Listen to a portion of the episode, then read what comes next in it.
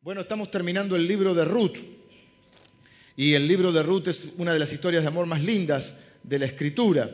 La historia de Ruth nos habla de una historia, eh, hoy llegamos al casamiento, de una historia que empezó mal, quizá como la vida de algunos de ustedes. No empezó bien, pero lo bueno de esta historia, adelantándome un poquito, es que termina bien. La historia de la vida de Ruth termina bien. A mí particularmente me gustan las películas con final feliz. Qué buen final feliz, decía uno, no me acuerdo que era una publicidad. Qué buen final feliz. No me gustan los finales abiertos. El director te deja el final para que vos te lo imagines, pero yo pagué la entrada para que me cuente la historia. No me dejé con la historia. Si me la tengo que imaginar, me quedo en mi casa.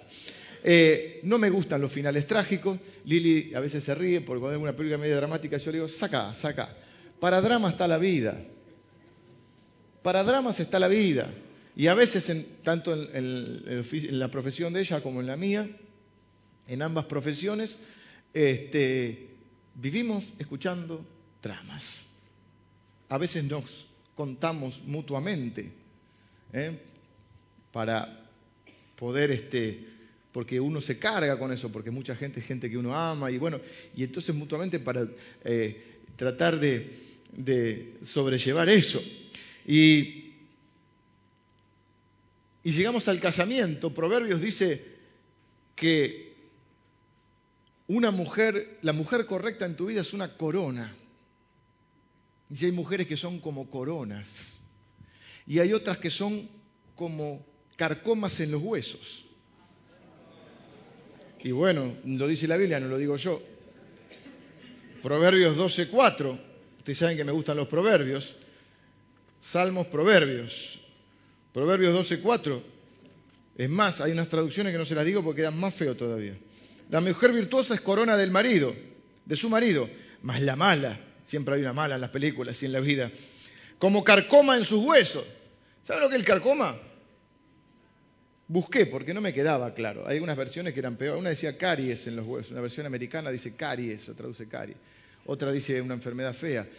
Pero es una larva, un bichito que vieron como los que tienen techo de madera, el bicho taladro, el que entra dentro de la madera y te aparece la serrín en tu casa, es como que así carcome los huesos. Y Ruth es corona de, de voz, pero Ruth no empezó como corona. Y esto quiero decirles a los hermanos y principalmente en este momento a las hermanas que están en este lugar. Quizá tu vida no empezó bien.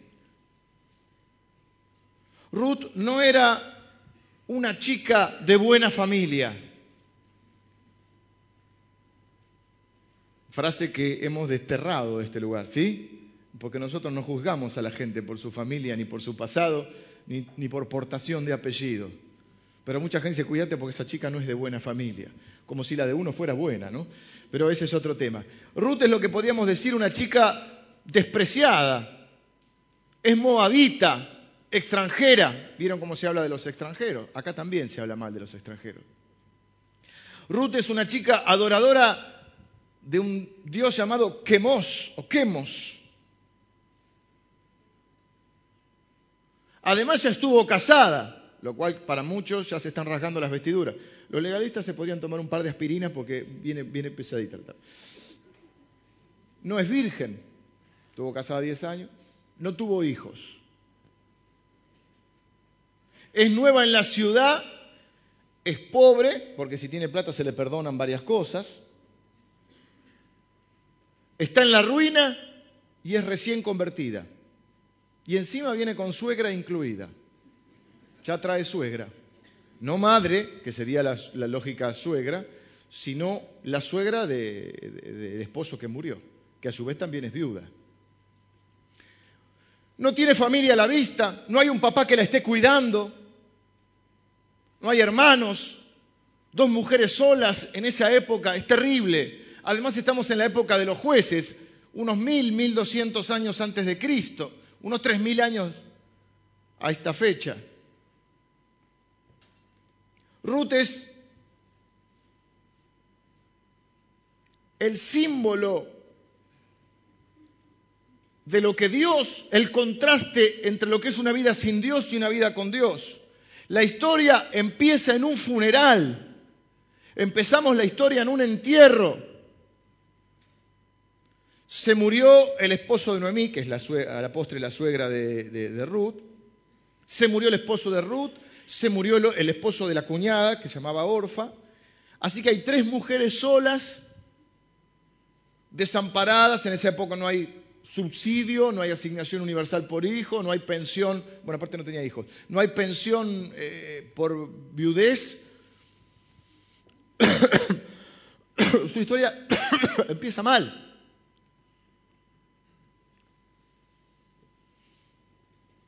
Es una vida hasta acá sin Dios. Dice la Biblia que como estábamos sin Cristo, la Biblia nos llama que estábamos muertos en nuestros delitos y pecados, sin, sin, dice, sin Cristo y sin esperanza en el mundo. Así nos encontró Jesús, nuestro glorioso voz. La historia continúa con que no lo dice, pero el árbol se conoce por el fruto, entonces vemos que Ruth experimenta una conversión, una verdadera conversión a Dios. Su corazón cambió hacia Dios y su vida cambió. Y ella comienza a amar a Dios porque Dios la amó primero. Y comienza una vida donde camina en santidad, en arrepentimiento, en fidelidad y se transforma en una mujer maravillosa. Y esto es lo primero que quiero que entiendan todos y en especial las damas que están en este lugar, que no importa cómo haya comenzado tu vida, no importa lo que haya sucedido, sí importa, no importa los fines de lo que quiero decirte. No, eh, no es necesariamente un destino lo que te haya ocurrido, no importa de dónde venís ni lo que has hecho, importa lo que sos y lo que haces a partir de Cristo.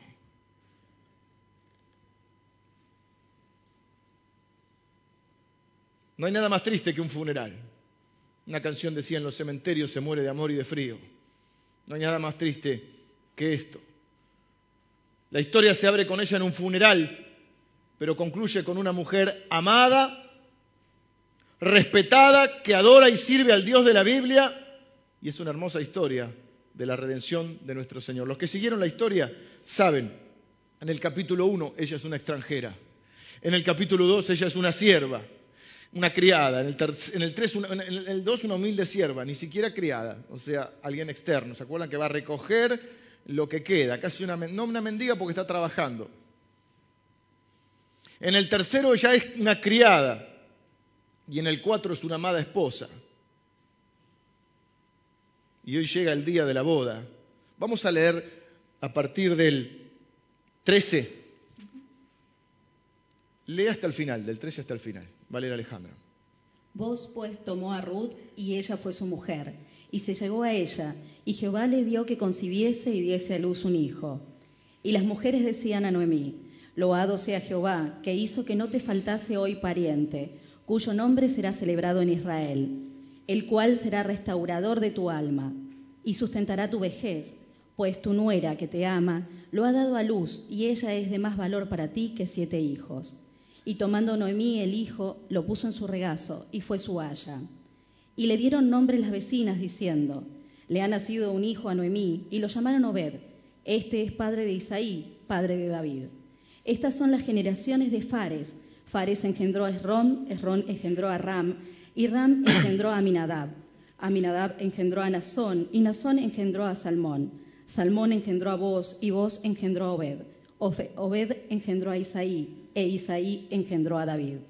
El rey David, ese, David ese es el rey David. Así que llega el día de la boda, tomó por esposa, vos, los que siguen la historia, estamos en el final de la novela, qué buen final feliz. Vos era un hombre cristiano, con dinero, fiel al Señor y encima soltero. Poquito grande de edad, dijimos, no lo idealicemos porque si no cada uno va a haber un divorcio en masa.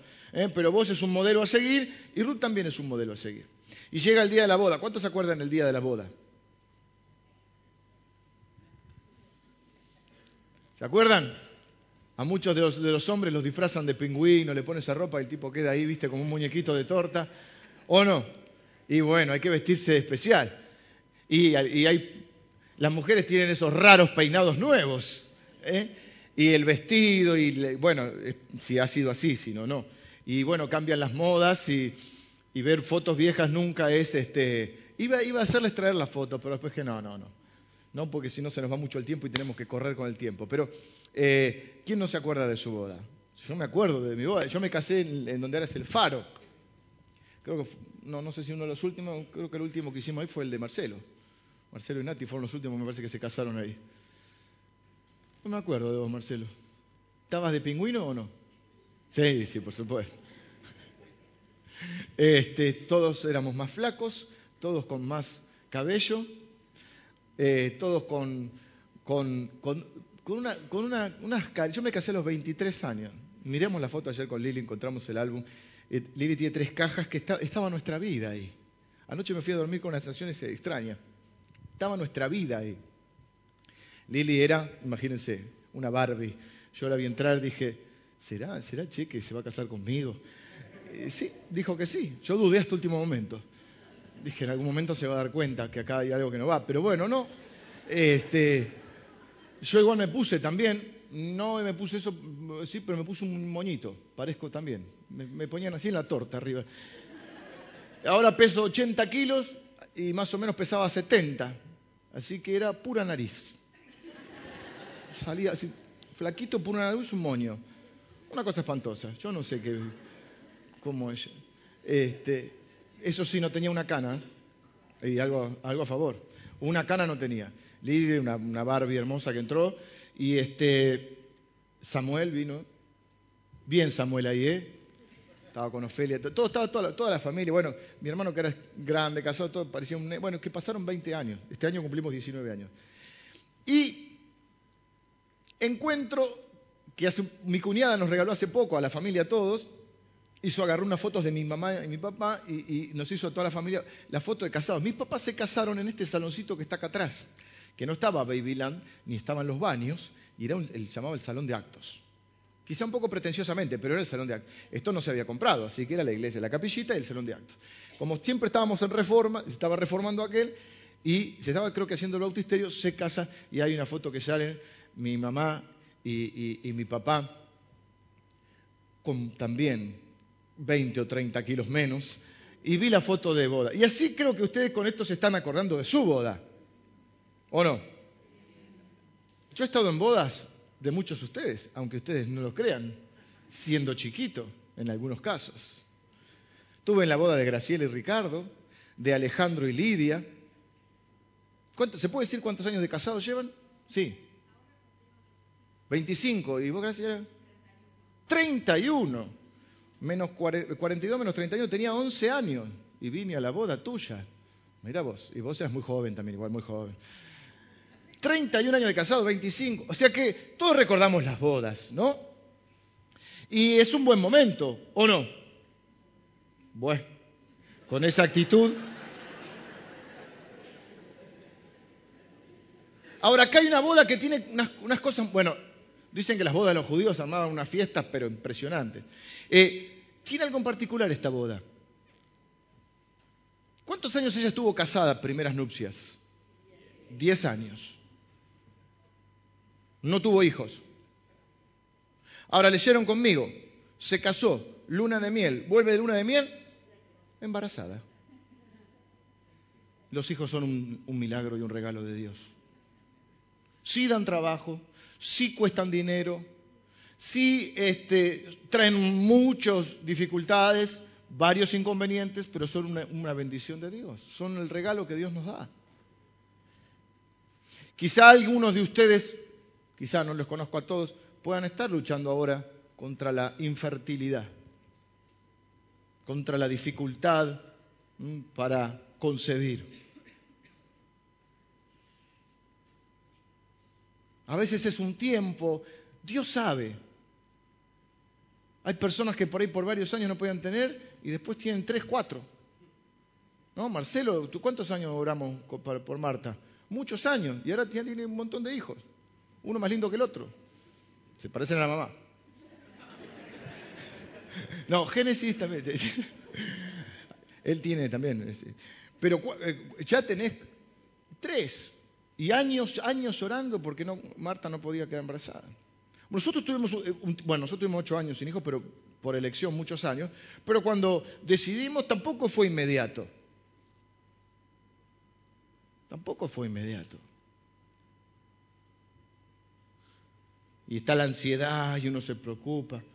¿Qué es lo que quiero decirte? Y creo todos los métodos eh, que usted puede, eh, como se dice, acudir a los médicos. Es bueno acudir, hacerse los estudios y todo. ¿eh? Porque a veces Dios usa a los médicos. Pero también Dios, acuérdense que obra con la mano de la providencia y la mano del milagro. Entonces, si ustedes están algunos me acuerdo que compramos, nosotros compramos la casa sin hijos, la casa que estamos ahora, la compramos antes de que tuviéramos los hijos, y la compramos eh, por la fe con tres habitaciones, como para un familión. Y yo me acuerdo que un día vi el terreno de atrás.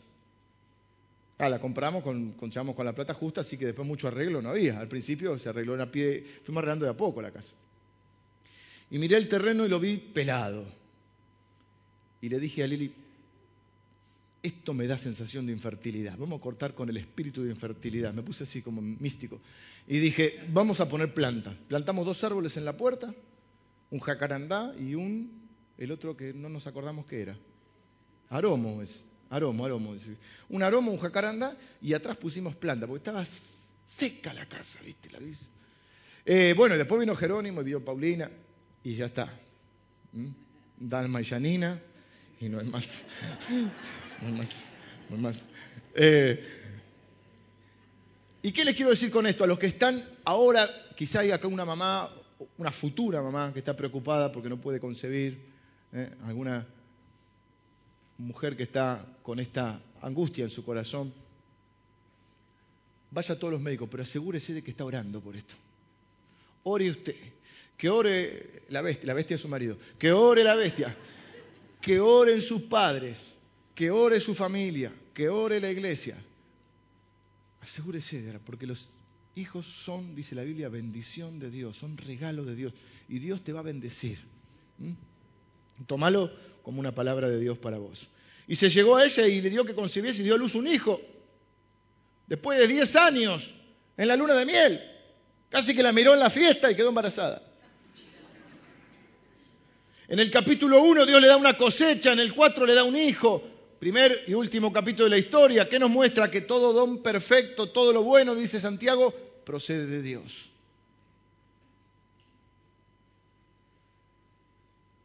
Los niños son una bendición de Dios, claro que dan trabajo, pero es una bendición ser papá. Sí cuestan dinero, pero son una bendición. Y yo le digo a mis hijos, vos sos una bendición para mí. A la, a la nena, al nene, y les mostramos la foto de cuando estaba la mamá embarazada, para que vean que los esperamos y, que ellos este, son lo más importante en nuestra familia. Ellos tienen que crecer amados, aceptados, valorados. Yo necesito que ellos sepan que son una bendición para mí y para su mamá. Y ellos se acostumbran a expresarlo porque después son muy expresivos en cuanto al cariño, pero primero uno tiene que enseñarles, a decirles que los ama, que los quiere, que está orgullosos de ellos, que son una bendición. A veces hay que corregirlos, sí, pero vamos en un equilibrio, no solamente corrección, sino también amor, aceptación, ¿eh? valoración, ánimo, dele ánimo, los hijos se desaniman. Ahora en el 14 y en el 15 la, escena se traslada a la suegra, a Noemí. Y están las mujeres de su grupo de la iglesia. ¿Y qué le dicen las mujeres del grupo de la iglesia? Acuérdense, ellos estaban en Moab, muertos de hambre, van a Belén, la casa del pan, vuelven. ¿eh? Ella plantea sus dudas, Noemí era una mujer que se dijo, no me llamen más Noemí, llámenme vieja amargada, porque así estoy. Pero ahora vuelve a ser la dulce Noemí. Acuérdense que Noemí quería decir dulzura. ¿eh? Y ella volvió y planteó sus dudas. ¿Dónde? En el lugar correcto junto a sus hermanos en la casa de Dios. Y entonces ahí aparecen las, las, hermanas de, de, la iglesia. Poneme Mati el 14 y el 15. Y le dicen, sos bendita, Dios te bendijo. Poneme porque ya la Biblia no la leo, para no ponerme los anteojos. puede fallar. Vos fue pues tomó a Ruth y ella fue su mujer y se llegó a ella. ¿eh? Es el 13, el 14.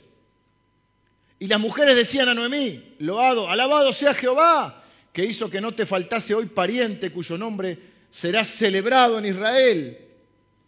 ¿Qué más dice? El 15.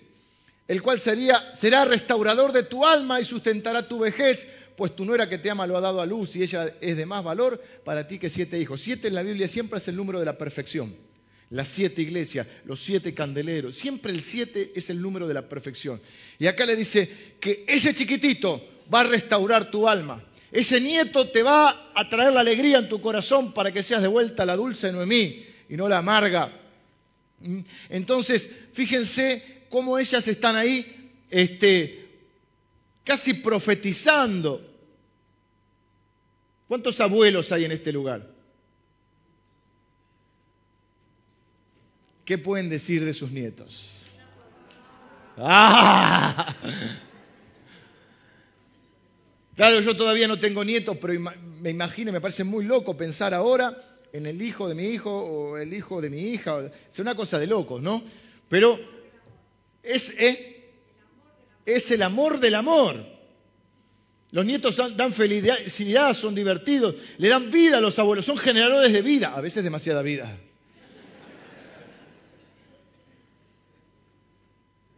Hacen que ustedes hagan cosas que no hacían. No iban a la plaza, no armaban rompecabezas, no jugaban más a los autitos o al escalectri. Yo veo a mi papá hacer cosas que no hacían antes con nosotros. Los hijos se crían, los nietos se malcrían, claro que sí, te dan vida. Y quiero que ustedes, los más jóvenes, tengan en su horizonte de matrimonio hijos y nietos. Mi hijo tiene 11 y me puse a pensar todo esto cuando armaba la, enseñanza.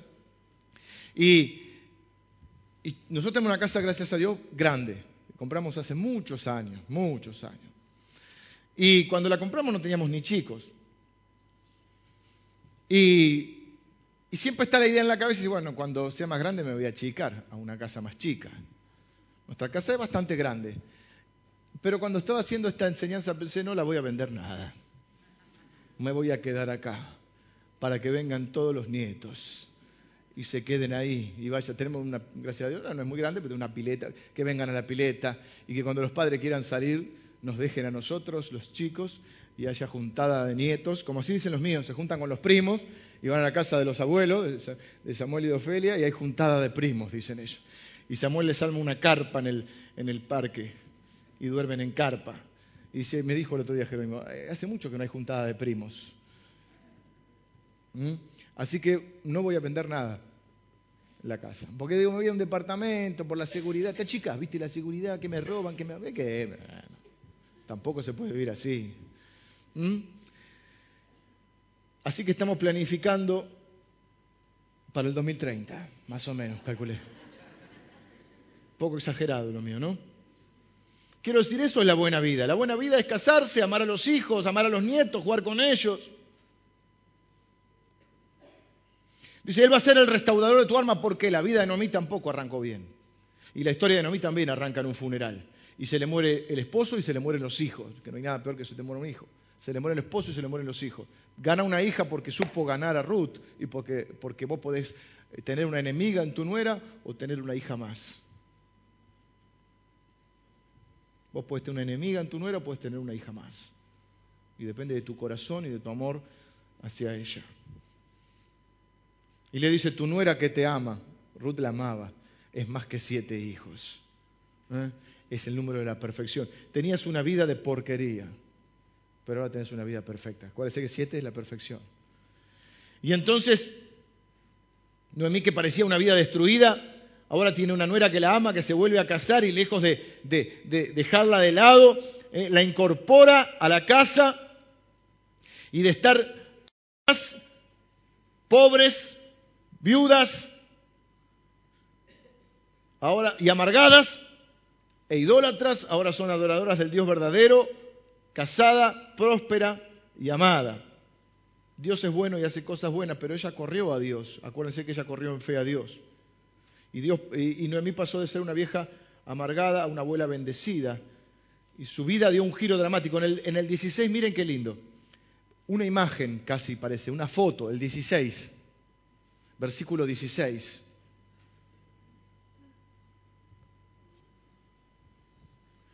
Y tomando Noemí el hijo, o sea, el nieto, lo puso en su regazo y fue su haya. Su haya es como la babysitter, ¿cómo se dice? La, nodriza, pero una palabra más actual. La niñera, pero la niñera de, de, de, sangre. ¿no? No la contratada, por así decirlo.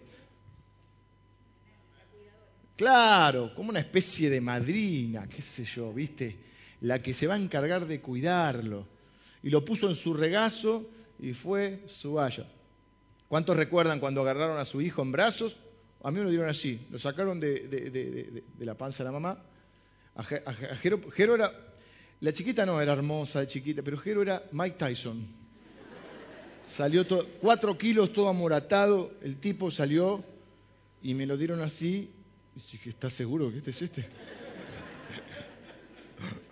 ¿Eh?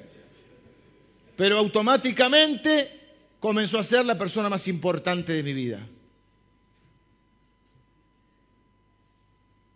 Después vino la chiquita y son los dos más importantes de nuestra vida.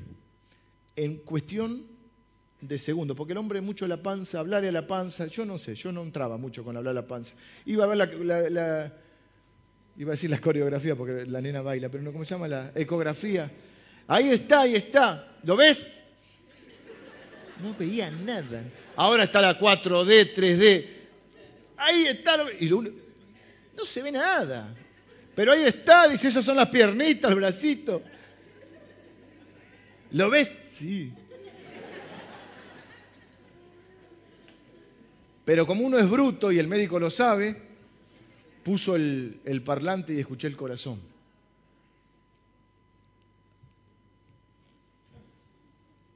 Y ahí, ahí sí, escuché el latir que decía, ¿viste cómo hace el corazón? Así que ella lo pone en su regazo, imagínense lo que hace una abuela, lo besa, lo acaricia. Cuando yo nací, pesaba casi 5, 4,800. Así que la ropita no entraba. Y la historia familiar, porque uno tiene que tener historias familiares. Y a los hijos hay que contarles las historias familiares, porque eso les hace bien a ellos también. La historia familiar en casa siempre era que la abuela chiquita tenía un saco que se había sacado el saco, y así que yo, como vine al mundo, con el saco de la abuela, pero no me entraba nada, imagínense la ropa. Me quebraron una clavícula para nacer, porque no nacía. Este, a mi mamá después le puso un yeso de acá hasta acá nueve meses. Dice, me costaste, hijo, pero valió la pena. Dice ella que valía la pena. Y la abuela chiquita me agarró en un, en un, en un saco que tenía. Esa es la anécdota que cada uno tiene. Así que la abuela, imagínense la mecedora. ¿eh? Viste que los, los, los, grandes después nos ponemos y le decimos bubú, tatá, kiki. Cuando es chiquito, así después el pibe te mira como diciendo, este tonto que hace, ¿no? Este, pero hay dos temas que. Ah, y el 17 es raro, porque el nombre se lo dan las amigas. Aparentemente el nombre podría significar algo como devoto o siervo de Dios. Obed, que fue el padre de Isaí, de Isaí, perdón, el padre de quién? Del rey David. El rey más importante en la historia de Israel es el rey David. Cuando se habla de Jesús se habla hijo de David. O sea, es, como dicen los pibes hoy, un grosso. David es un grosso de la Biblia. Y este es hijo, Jesús es llamado hijo de David. Los demonios le decían, ¿qué tienes conmigo, hijo de David? Y Obed va a ser el abuelo de David. O sea que vos es el bisabuelo. Y si vamos un poquito para arriba está Raab, la tatarabuela, que tampoco era del pueblo de Israel. Y también está en la genealogía de Jesús. Y eso va a ser lo que vamos a ver el domingo que viene. Hay dos temas que... que mira, no empecé todavía. Hay dos temas que quiero... Eh, que surgen acá y que quiero remarcar. El primero es la felicidad. El segundo es el legado o la herencia. Todo el mundo busca la felicidad. La gente busca la felicidad. Escriben libros sobre la felicidad, hay seminarios sobre la felicidad, hay gente que toma pastillas para lograr la felicidad. Vivimos en un mundo que busca la felicidad. Yo busco la felicidad. Le dijeron a John Lennon, ¿qué quiere ser cuando sea grande? Dijo, feliz. Las maestras le dijeron, no entendés la pregunta. Y él le dijo, ustedes no entienden la vida. ¿Eh? Si lo dijo o no lo dijo, no sé, lo leí y me pareció interesante. Chiquito, ¿qué quieres ser feliz? ¿Qué quieres que sea grande? Feliz. No, no me entendiste la pregunta, no, no entendiste la vida. Uf. Tres mil años después de Ruth, la pregunta sigue siendo la misma. ¿Cómo se alcanza la felicidad? Hay películas sobre esto. ¿Cuáles son las claves? Y las respuestas son las mismas que ahora. Ser fiel. ¿Qué hizo Ruth? Fue fiel a Dios, conoció a Dios, fue salva. Fue fiel a Dios, se afincó en Belén, encontró una iglesia, se casó, tuvo un hijo, tuvo descendencia. La Biblia dice que, en Génesis que, que Dios dijo, no es bueno que el hombre esté solo y varón y hembra los creó. Y nos hizo para casarnos, para tener hijos, para adorarle, servirle. Cuando hacemos esas cosas estamos felices porque estamos haciendo aquello para lo cual fuimos hechos. Eso no quiere decir que no haya pecado ni dificultades, pero a través del Evangelio, incluso el pecado y la dificultad puede ser superada y puede haber alegría y felicidad. A veces cuando predicamos mensaje de salvación, predicamos que fuimos hechos con un, corazón como un rompecabezas y que, hay una pieza que por más que tengas todo esto, eh, no sos feliz, que es la pieza que, Dios se reservó para Él. Y si, Él no está en tu vida, fíjese el contraste de Ruth sin Cristo, sin, sin Dios, y, y de Ruth con Dios. Hay un contraste tremendo en su vida. Porque en la vida hay felicidad, pero ella trabajó para esa felicidad porque fue obediente a Dios, fue fiel al Señor, se mantuvo en santidad y dijimos que la bendición está, es el lugar de la obediencia. O el lugar de la bendición es la obediencia, mejor dicho.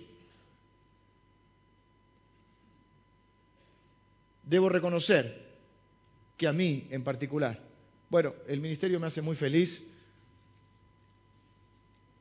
que la gente se convierta me hace muy feliz, que la gente se restaure me hace muy feliz. Es parte fundamental de mi vida. Pero lo que más feliz me hace es mi familia.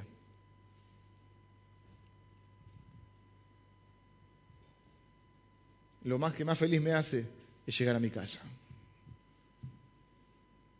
y ver a mi familia. A veces llego están dormidos. Cuando eran chiquitos, me acuerdo, que yo llegaba a casa. Viste que hay una hora que se ponen como locos no sé qué hay en los organismos, 6, 7 de la tarde empiezan a correr. Y en casa iban y, yo llegaba y pensaban, mamá, llegó papá, como si hubiese llegado, ¿viste? Messi. Y empezaban, llegó papá, y corrían. Por ahí no me saludaban, pero venían corriendo, llegó papá. Bueno, ahora ya no tanta historia, pero eh, para mí eh, me, hace muy feliz llegar a mi casa y encontrar a mi familia. Y, y en la caja de recuerdos que encontramos, eh, tres cajas así. Lili guarda todo. Pasajes de avión. Sí, está bueno, pero antiquísimos. Encontramos entradas de recitales. Tenemos las más nuevas, pero las más, las más, algunas no sabemos de cuándo son. Tenemos, ¿qué más, Lili? Bueno, fotos ni hablar. Tenemos folletos de, los hoteles que hemos estado, de los viajes, hay viajes, hay fotos familiares, hay de todo en esas cajas. Y ayer abrimos todo eso. Cartas nuestras que nos escribíamos cuando éramos jóvenes. Como dice esa canción de Serrat, ¿eh? palabras de amor, no sé si la saben, ¿eh? que habla, eh, las, teníamos 15 años, eran las palabras sencillas que conocíamos a esa edad. Y bueno, y así un montón de cosas. Y hay una vida ahí, nosotros llevamos 23 años juntos. Y, y el hombre fue creado para vivir en sociedad, en, un ámbito de amor. La historia se inicia en el lugar más oscuro, en la soledad, en la tristeza, en la muerte, pero se traslada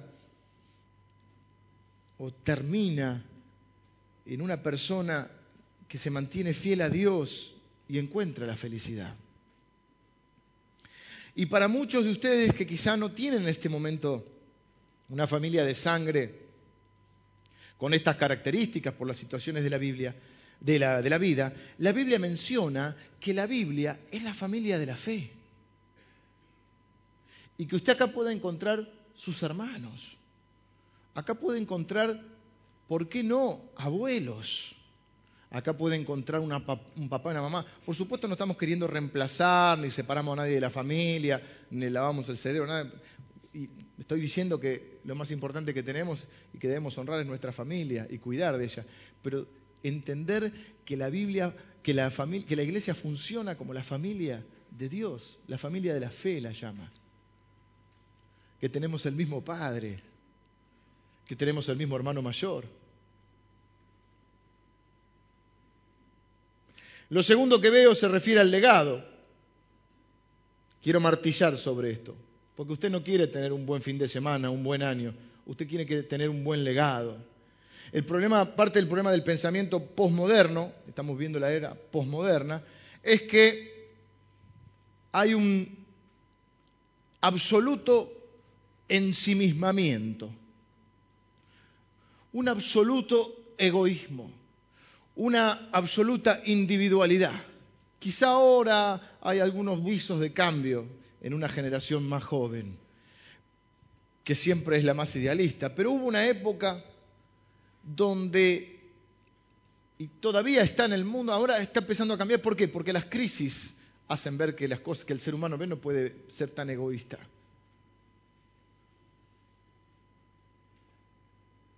Las crisis hacen que la gente se una o se mate.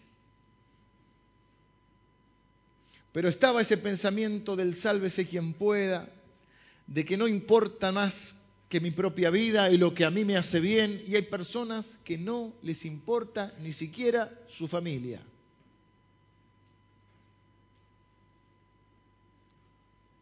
Mucho menos los demás. Pero la Biblia nos llama a pensar en el futuro y amar a los demás, no solo a nosotros mismos. Algunos nos llaman, por ahí no nos conocen por prejuicio, a los cristianos reprimidos. Yo soy feliz. ¿Qué está mal? Amar a tu familia, cuidar a tu esposa, a tus hijos, prepararlos para el futuro, trabajar juntos con los hermanos, con la familia de la fe para ayudar a los más necesitados, procurar la salvación de su alma. ¿Qué es más, no sé si la frase, más feliz? Aquel que deja embarazada a una mujer, la abandona, después tiene hijos con una, con otra, con la cuarta, no se preocupa por nadie, no se hace cargo de sus hijos, otro que la golpea. Eso, eso, eso es más, más moderno, eso es más, más cool. Nosotros resulta que somos los trogloditas.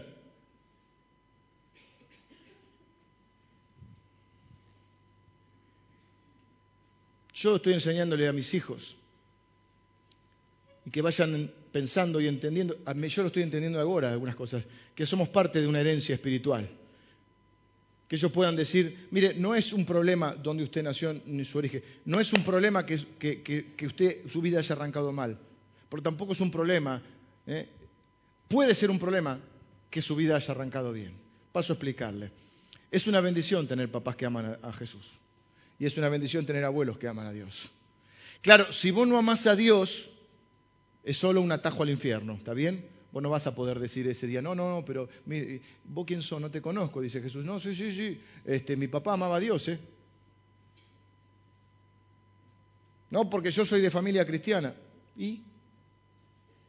Ahora, si amas a Dios, es una bendición tener una herencia así y poder transmitir una herencia así. Entender que el reino de Dios nos trasciende, y le hablé de la trascendencia, y es necesario que haya futuro y que haya herencia y legado en nosotros. Por eso trabajamos para cosas que nunca vamos a ver. Por eso muchos de ustedes se esfuerzan económicamente para seguir ampliando y decir, hoy no hace falta, si pensamos nosotros mismos no hace falta, pero estamos tratando de pensar en las generaciones que van a venir. Claro que hay muchas cosas que hoy no hacen falta, pero sí van a hacer falta en el futuro. Y si nosotros queremos impactar el futuro, miren lo que voy a decir, vamos a tener que estar allí en el futuro, pero hay un problema, usted y yo nos vamos a morir. La única manera de estar en el futuro, preste atención, la única manera de estar en el futuro es poniendo en el futuro hijos e ideas.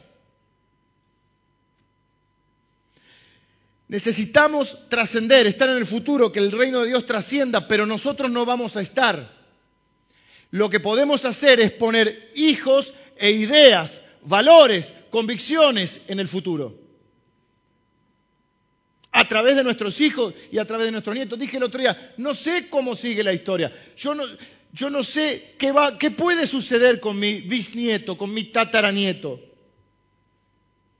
Yo también quiero la felicidad en el presente que viene a través de la obediencia y a través de la fidelidad a Dios y puede ser a través de la familia, por supuesto, pero también queremos poner gente en el futuro. Queremos poner la verdad de Jesús en el futuro. Tenemos que poner a nuestros nietos ahí. Por eso esta iglesia trabaja con chicos y trabaja con jóvenes. Porque no solo pensamos en nosotros, no solo queremos un buen presente, queremos trabajar para el futuro y trascender. Vos dijo, a través de nuestros hijos habrá legado. ¿Vieron qué dijo vos? Espere que busco el versículo.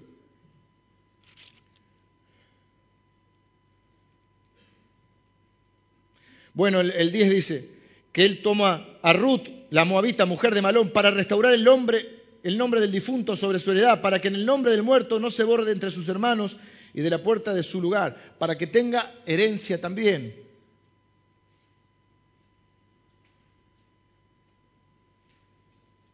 Yo no sé si vos seguramente no lo podías saber,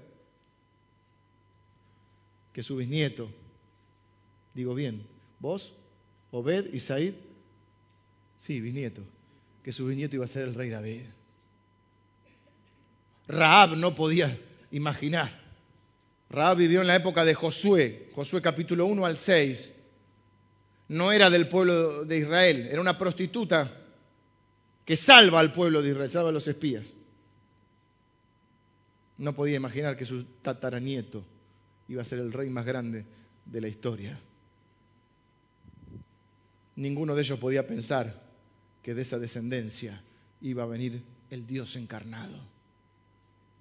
Eso lo vamos a ver un poco el domingo que viene. Y entonces, entre las cosas que encontró Lili, yo no lo podía creer cuando me lo mostró ayer. Yo no me acordaba de esto. Esto me lo escribió mi abuela, no hace tanto. Ya falleció ahora, falleció en el 2010 a los 86 años. Dice, con todo nuestro corazón, Martita y, la abuela. Y me regaló, yo no lo comprendí en el momento, ni, ni, lo recordaba ahora. Me regaló una carta muy linda, que no les voy a leer porque es personal, pero algunas cosas muy lindas, donde ella me dice, algunas cosas que puedo leer. Bueno, cuando la emoción, cuando yo comencé a predicar, estas cosas las comprenderás cuando Dios te dé la gracia de disfrutar de tus nietos. Y cuenta como Lili, que, son, que pone somos secretas, pues son medias secreteras entre ellas, eran, dice, eh, eh, cuando ella oró para que eh, quería llevar, no se animaba a, decirnos al principio de llevar a los bisnietos al Jumbo, a McDonald's, porque claro, dice, yo soy una mujer muy grande de edad, y cuando Lili le dijo que sí, y bueno, la emoción de compartir con sus, con sus bisnietos, ¿no? Y me regaló una foto que yo no la registraba, el otro día me cargaron porque yo dije que es cierto, soy quinta generación de un suizo. Me preguntaron, ¿tus ancestros africanos dónde están?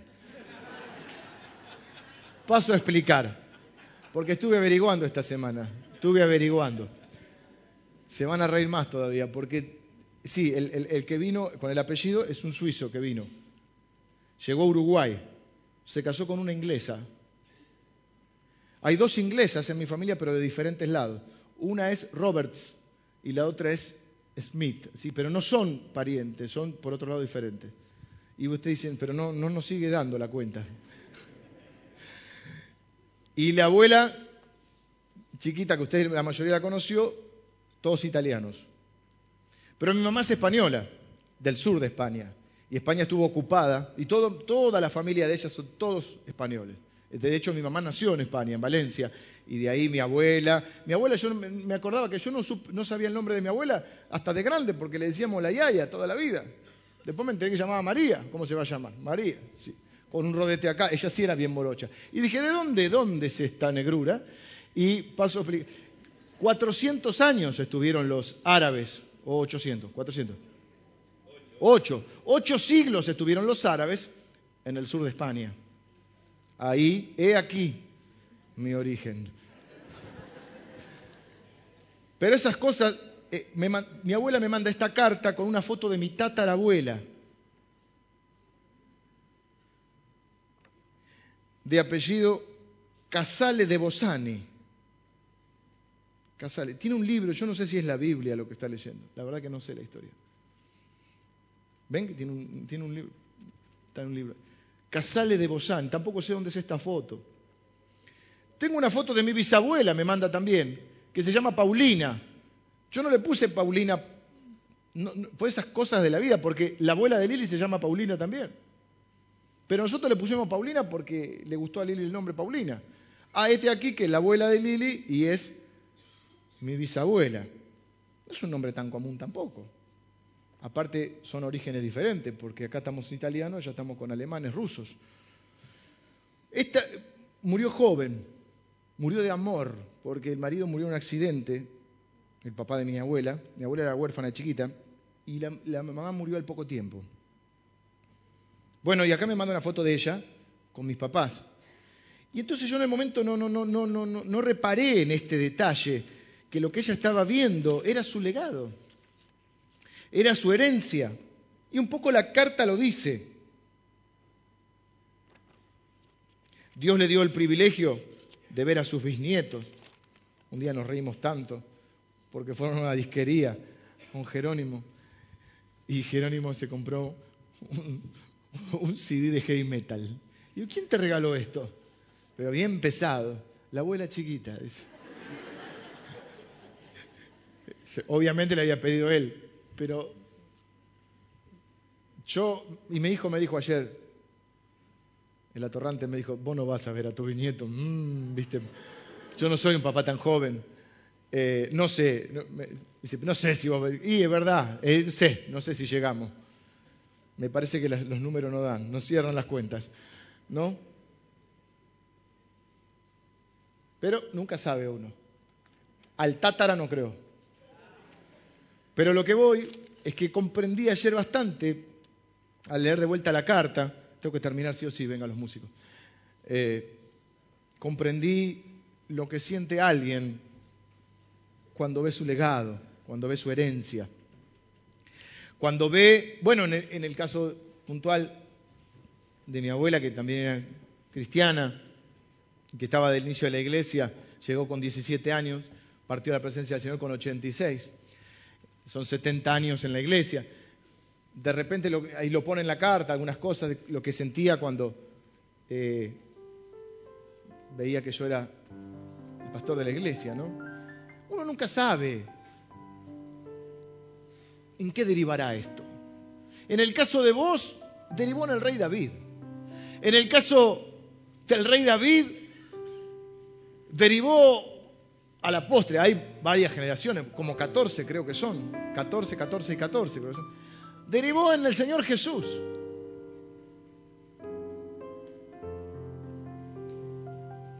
Dos cosas veo en esta historia, o varias, pero para cerrar. Vimos la mano del milagro y vimos la mano de la providencia. Cuando uno, todo lo que tenemos acá tenemos recuerdo. No está mal que haga el ejercicio, vaya a su casa y empiece a sacar los álbumes de fotos. No estaban en la compu como ahora. La compu tiene un problema, se los quiero aclarar, tengan cuidado. En uno de los robos en nuestra casa que nos hicieron, nos robaron una computadora con muchas fotos, que Lili todavía lamenta, no teníamos copia en ese momento. Pero nos quedaron todos los álbumes. Y fuimos recolectando algunas fotos, pero perdimos muchas. Así que ustedes, la tecnología, tienen que hacer copia, porque ahí está su vida después. Ah, bueno, si ya la tecnología, el aire, hay una forma de ponerlos en el ciberespacio. Pero ahí está su vida. Yo miraba ayer la foto y veía la vida. Y acá está parte de lo que generó mi vida o me dio vida. Entonces, veo en esta historia la respuesta también a las preguntas que nos hacemos. ¿Para qué estamos en este mundo? ¿Para qué vinimos? Bueno, como decía el pastor Mraida la otra vez, Dios puso un potencial en nosotros. Parte de ese potencial se verá reflejado en nuestros hijos, en nuestros nietos, en nuestros bisnietos.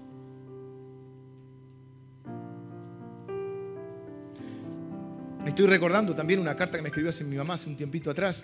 Se ve que son todos de cartas en familia. Que ella también me está. Se ve que a una edad te empieza a agarrar, ¿viste? El tema del legado, el tema de la herencia, el tema. Donde ella creía que Dios le había traído a este país, porque no nació en este país. Y que en parte entre los propósitos divinos era que estuviésemos sus hijos, que ella conociera al Señor porque no conocía al Señor, y que yo estuviera sirviendo de la manera que estoy. Una carta personal. A lo que voy con esto es que hay dos, dos, respuestas que encuentro. La primera es que Dios quiere que seamos felices y que hay un contraste cuando estás en Dios y cuando no estás en Dios. Que las cosas buenas y malas les pasan a todos. Pero en esa providencia del Dios bueno y soberano, se cumple su palabra de que a los que aman a Dios todas las cosas funcionan para bien. Dios cambia lo bueno, lo malo en bueno, saca de algo malo algo bueno. Cualquier episodio de tu vida, no hay una lágrima en tu vida que haya sido en vano, no hay un día malo que en tu vida que haya sido en vano. De todo Dios va a hacer algo, con la mano providencial que hoy no vas a ver, pero que en la retrospectiva de tu vida vas a ver. La mayoría de las cosas las entenderás con el tiempo, algunas quizá no las entiendas nunca, pero ahí es donde confiamos en que tenemos un Dios bueno y soberano. Y si es soberano, ¿para qué oramos? Oramos porque es soberano. Porque si no fuera soberano, ¿para qué vamos a orar?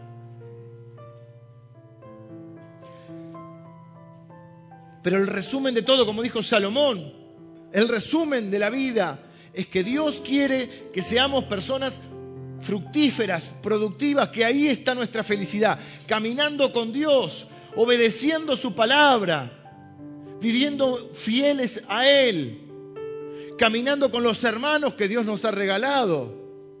Fíjense el contraste de una mujer que empieza en un funeral sola, sin Dios, sin esperanza, sin dinero, sin familia. Dos mujeres solas, o tres, pero una se volvió, se fue.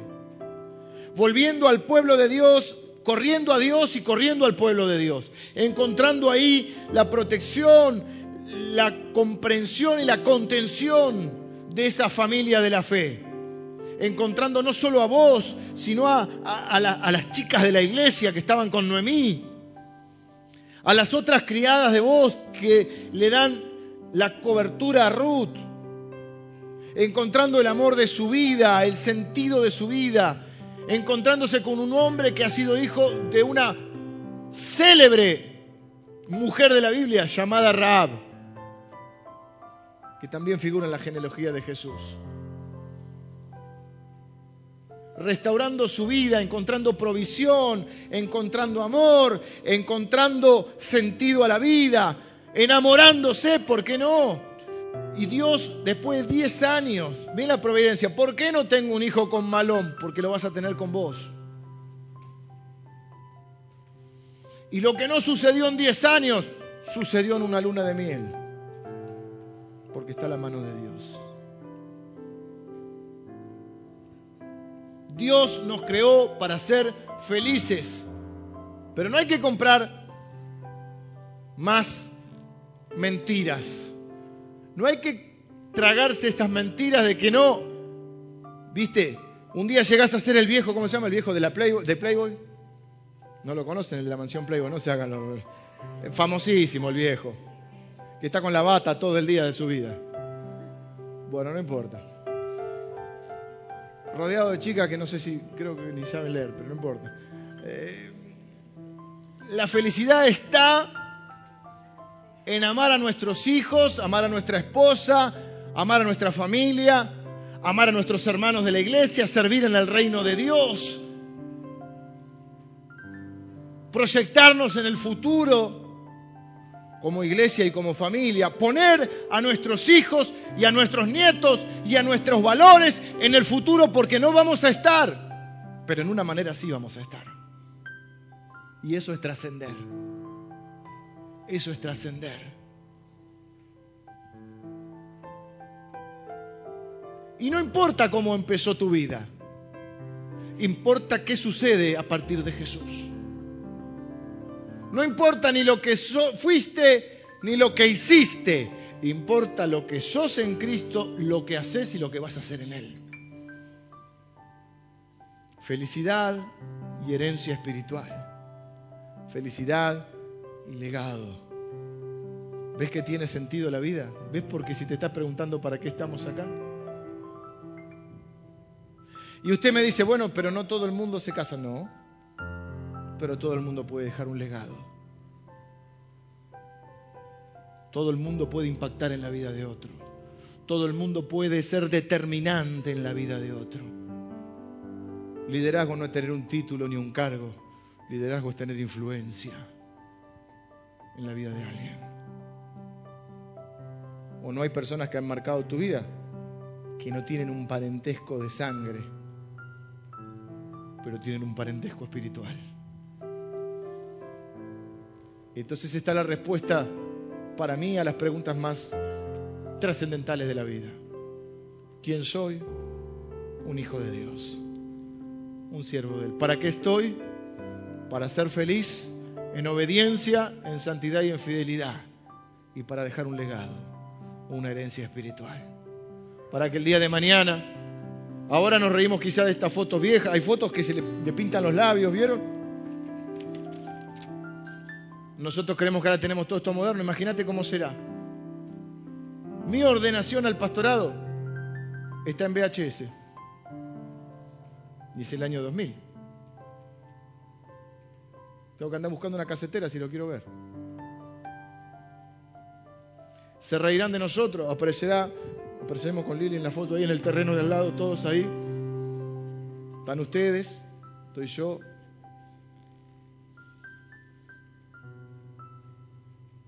felicidad y legado y herencia. ¿Ves qué importante que es? ¿Ves por qué Dios creó a la familia de sangre y a la familia espiritual? Porque no se puede vivir solo. Porque no es bueno estar solo. Oramos. Señor, yo te doy gracias por tu palabra, que nos enseña a vivir, a ser felices y nos desafía a trascender, Señor. Te quiero pedir, Señor, por aquellas personas que hoy sienten que su vida no empezó bien o saben que su vida no empezó bien. Sus orígenes y su situación de origen no es la ideal. Quizá hay personas que sienten que su pasado les condena, que hay una herencia pesada, no favorable. Pero Señor, cuando tú llegas todo cambia. Cuando tú llegas a nuestra vida todo cambia. Y ya no importa quiénes hemos sido ni lo que hemos hecho. No importa quiénes somos ahora. Cuenta lo que hacemos y lo que vamos a hacer. Gracias Señor, porque tu palabra nos desafía a vivir en obediencia, a vivir en fidelidad a ti, a vivir por y para Jesucristo. Y Señor, parte de ese reino lo estamos transmitiendo a nuestros hijos. Y algunos ya a, sus nietos. No sabemos quiénes serán ellos. No sabemos lo que lograrán. Hijos, nietos, bisnietos, tataranietos. pero daremos nuestro mejor esfuerzo para encaminarlos, Señor, para equiparlos para el futuro, para formarlos en la fe. Señor, nosotros no, podemos, no, no podremos estar físicamente en ese futuro, pero estaremos a través de ellos, poniéndolos a ellos y a nuestros valores, a los valores tuyos, Señor, la palabra de Jesús en el futuro. Gracias, Señor, porque el que en ti cree jamás será defraudado. Gracias, Señor, por las personas que nos han bendecido a nosotros, por los ancestros que nos han bendecido, por las personas que sin ser de nuestra familia nos han bendecido en el pasado. Parte de lo que somos es por lo que ellos han invertido en nuestra vida.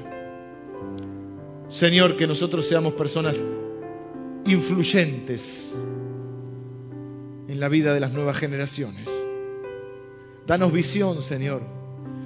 Sácanos del ensimismamiento y del egoísmo y del encierro para entender que estamos en este mundo con propósito, para entender que hay en nosotros un gran potencial que tú pusiste.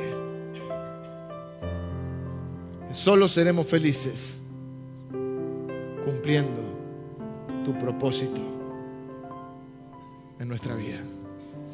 Bendigo, Señor, a todos los que reciben esta palabra, a los que se desafían a vivir en obediencia, en fidelidad. Señor, para los que están en busca de la felicidad, que solo entiendan que está en ti. Señor, matamos el egoísmo en nuestra vida. por amor a ti y por amor a los nuestros. Señor, los que empezaron mal, los que empezaron mal, los que sienten que su vida arrancó mal, van a orar conmigo ahora, con esto termino, van a orar conmigo. Y van a decir, Señor, yo proclamo que hay un antes y un después en mi vida.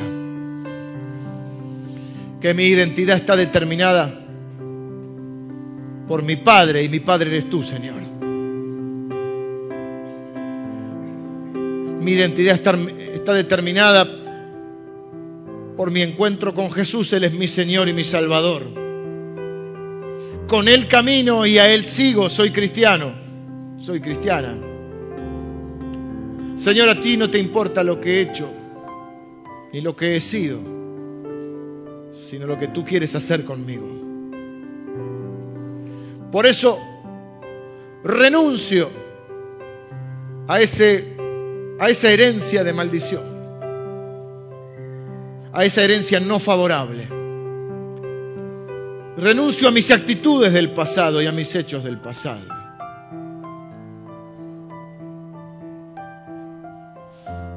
No soy quien los demás dicen que soy. No soy lo que el diablo dice que soy. Ni siquiera soy lo que yo creía que era. Soy lo que tú dices en tu palabra que soy. Soy tu hijo, tu hija amada. Por quien diste tu vida. Por quien dio la vida el Señor Jesús. En mí son hechas nuevas todas las cosas.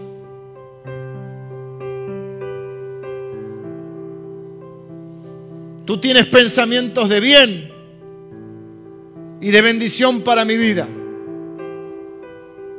Nada ni nadie me apartará de tu amor. Yo pertenezco a la familia de la fe. Pertenezco a la familia de Dios. Y voy a vivir en obediencia y en fidelidad. Y voy a determinarme a ser feliz y a vivir con propósito porque voy a pasar por este mundo, pero voy a dejar una herencia espiritual. Voy a dejar una marca en las generaciones posteriores. Señor, oramos conforme a tu palabra. Gracias por tu Espíritu Santo que nos ha auxiliado en esta mañana. En el nombre de Jesús. Amén.